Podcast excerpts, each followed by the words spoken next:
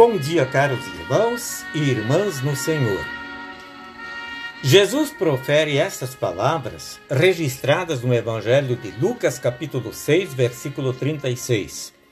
Tenham misericórdia dos outros, assim como o Pai de vocês tem misericórdia de vocês. No mundo há guerras, conflitos e desentendimentos entre colegas de trabalho, entre familiares, entre vizinhos entre membros de uma mesma igreja. Por que acontece isso? Por falta de amor. O mundo necessita de amor.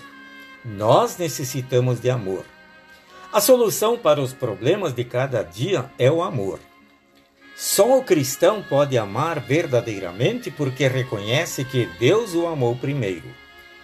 O amor é, por assim dizer, o distintivo, o cartão de visita do cristão.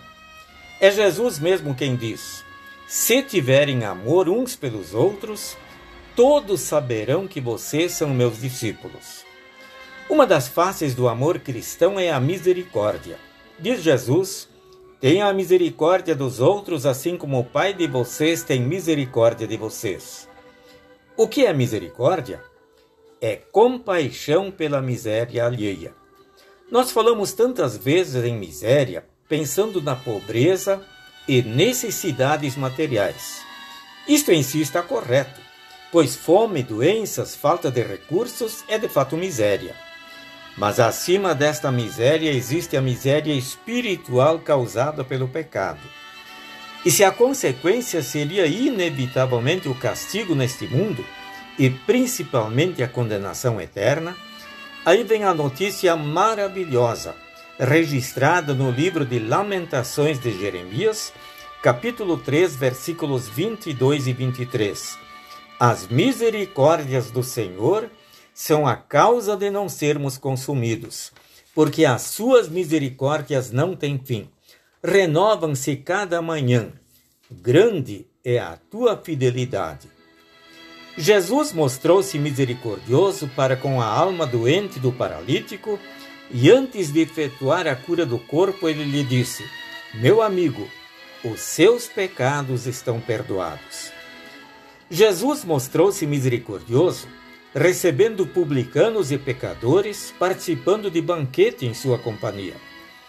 E quando foi recriminado pelos adversários pelo fato de estar na companhia de tais pessoas, Jesus respondeu: os que têm saúde não precisam de médico, mas sim os doentes. Eu não vim para chamar os bons, mas para chamar pecadores, a fim de que se arrependam dos seus pecados. Ele se mostra misericordioso para conosco, perdoando os nossos pecados e fortalecendo a nossa fé.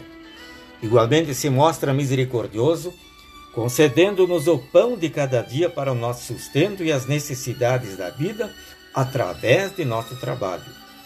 Agradecemos ao Senhor pela demonstração de Sua misericórdia para conosco e sejamos misericordiosos para com nosso semelhante, assim como Jesus nos aconselha. Amém.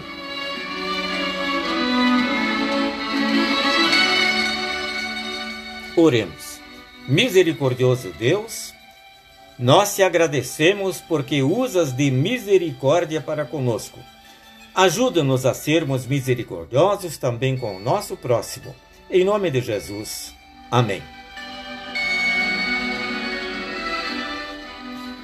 Agradecendo a todos que nos acompanharam na reflexão desta mensagem, desejamos um dia muito abençoado pelo Senhor.